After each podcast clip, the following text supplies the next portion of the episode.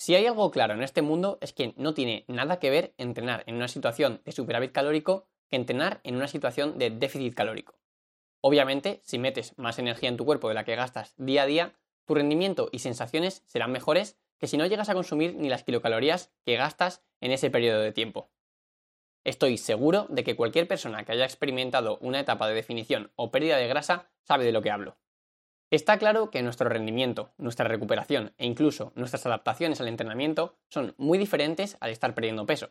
Sin embargo, son muchos los que, aun sabiendo de antemano todo lo anterior, no hacen prácticamente ningún cambio en la programación de los entrenamientos. En el episodio de hoy vas a aprender todos los cambios que debes introducir en tus entrenamientos en caso de que estés o vayas a estar en una etapa de pérdida de grasa corporal. Pero espera, antes de nada, déjame decirte que si quieres desbloquear un resumen visual y descargable sobre todo lo que vamos a hablar en este episodio, puedes unirte ahora a mi newsletter semanal. Al acceder, vas a desbloquear el acceso exclusivo a todos los resúmenes de todos los episodios anteriores del podcast en forma de infografías. Y además conseguirás un ebook sobre selección de ejercicios completamente gratis. Una vez dicho esto, vamos al lío.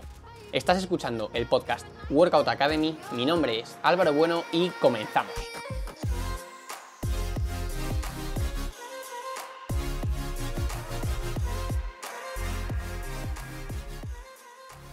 Lo primero de todo es muy importante dejar claro por qué suceden estas caídas de rendimiento y nuestra recuperación cuando mantenemos un déficit calórico. La primera causa es bastante simple.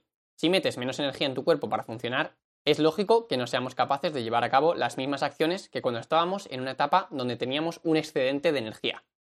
Sin embargo, esta no es la única causa. Al tener que disminuir las kilocalorías consumidas para empezar a perder peso, tal y como explicamos en el episodio número 6 de este podcast, es necesario empezar a tener un alto consumo de proteína, incluso más que cuando el objetivo era ganar masa muscular. Así que si quieres aprender mucho más sobre este tema en concreto, te invito a que escuches el episodio número 6, como ya he comentado anteriormente. Pero bueno, a lo que íbamos. Si tenemos que consumir menos kilocalorías y gran parte de las kilocalorías que vamos a consumir deben ser proteínas, esto tiene una consecuencia muy clara, y es que vamos a tener que disminuir sí o sí los carbohidratos de nuestra dieta. Para quien no lo sepa, los carbohidratos son el macronutriente que más energía nos aporta para esfuerzos que son cortos e intensos. Es decir, justamente el tipo de esfuerzo que se ha de realizar en cualquier entrenamiento de fuerza. En resumen, además de tener menos energía total disponible, también tenemos el inconveniente de contar con cantidades muy bajas de carbohidratos, el macronutriente más crucial para el entrenamiento de fuerza. Pero es que, además de todo lo anterior, también ocurren ciertos cambios hormonales que dificultan un poco más las cosas. Pero eso ya es un tema muchísimo más complejo y no es el objetivo de este episodio centrarnos en ello. Así que bueno, una vez ya tenemos claro por qué una situación de déficit calórico es muy diferente a una situación de superávit calórico, ¿qué implicaciones tiene esto en la práctica? ¿Cómo debemos adaptar nuestros entrenamientos a esta situación? Empezaremos hablando del volumen del entrenamiento, o lo que es lo mismo, del número de series que realizas en cada una de tus sesiones.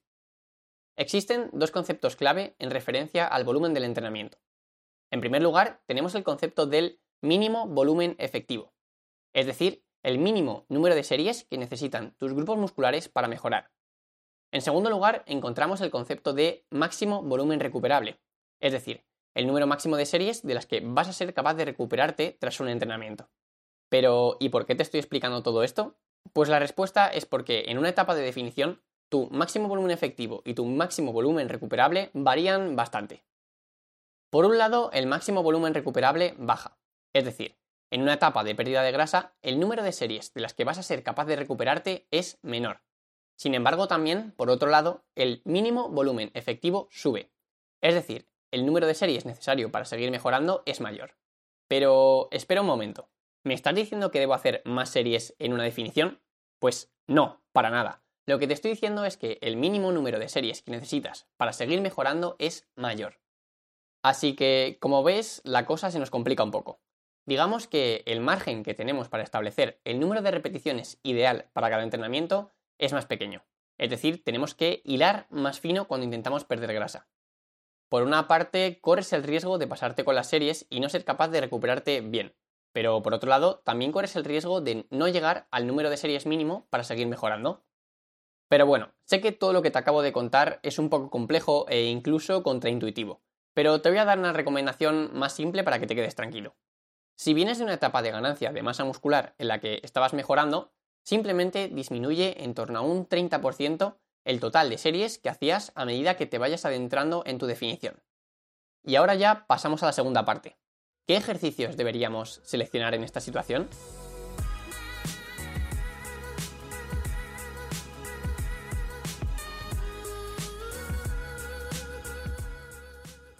Hay algunas personas que dicen que con el objetivo de aumentar el gasto calórico es positivo introducir muchos ejercicios multiarticulares en peso libre en una etapa de pérdida de grasa. Esto a primera vista puede tener cierto sentido.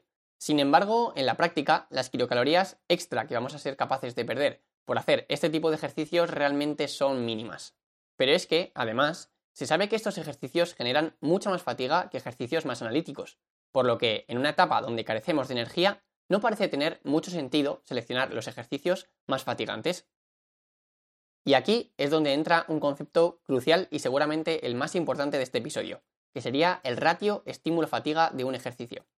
Hace tiempo dedicamos un episodio completo a este término, creo que era el episodio número 23 exactamente. Este concepto realmente lo que viene a medir es la relación que existe entre el estímulo que nos genera un ejercicio y su fatiga asociada. En una etapa en la que carecemos de kilocalorías, es realmente crucial elegir ejercicios que nos aporten un buen estímulo, pero, sobre todo, que no nos provoquen una gran fatiga. Es decir, debemos seleccionar ejercicios con un buen ratio estímulo-fatiga. Y ahora estarás pensando, vale Álvaro, pero ¿cómo identifico un ejercicio de este tipo? Pues la verdad es que es realmente fácil, y es que simplemente debes fijarte en la estabilidad que tienes al realizar el movimiento. A mayor estabilidad, mejor ratio estímulo-fatiga. Te pondré un ejemplo. ¿Qué ejercicio crees que tiene mejor ratio? ¿Una prensa de piernas o una sentadilla libre? Si tu respuesta ha sido la prensa de piernas, estás en lo cierto. Al hacer una prensa, estamos sentados y disponemos de un respaldo que nos aporta mucha más estabilidad de la que tendríamos en una sentadilla con barra libre. Esto no quiere decir que no sea efectivo meter ejercicios como la sentadilla, el peso muerto o el press de banca cuando estás en déficit calórico. Simplemente deberías priorizar más el trabajo en máquinas que en peso libre, por ejemplo. Y ya para terminar, ¿a qué intensidad debo trabajar en cada una de las series que realice?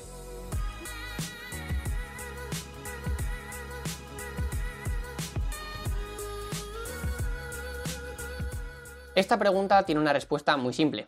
Debes trabajar a la misma intensidad que cuando estabas en una etapa de volumen o mantenimiento. Actualmente se sabe que para que una serie sea realmente efectiva a nivel del estímulo que le estamos dando a nuestro músculo para mantenerse o para crecer, debes quedarte a 5 de repeticiones o menos del fallo muscular. Por tanto, aunque estemos en una etapa de pérdida de grasa, no tiene mucho sentido trabajar a intensidades más bajas de la que te acabo de comentar. Recuerda que la variable que vamos a utilizar para disminuir la carga de trabajo será el volumen del entrenamiento, tal y como te he contado al principio de este episodio. Y nada, con esto ya terminamos. Me ayudaría muchísimo si valoras positivamente este podcast en cualquier plataforma que me estés escuchando o mejor aún si compartes este episodio o programa con tus amigos. Te recuerdo una vez más que puedes desbloquear el acceso exclusivo a los apuntes de este episodio y de todos los anteriores uniéndote a mi newsletter semanal a través del link que te dejo en las notas de este episodio. Además, también podrás descargar mi ebook sobre selección de ejercicios como regalo. Sería también increíble si pudieses contactar conmigo a través de Instagram, donde me puedes encontrar como Abono Workout o por correo en info.alvarobuenoworkout.com para proponerme algún tema que te interese o aspectos a mejorar para capítulos futuros. Un abrazo enorme y nos vemos en el siguiente. Chao.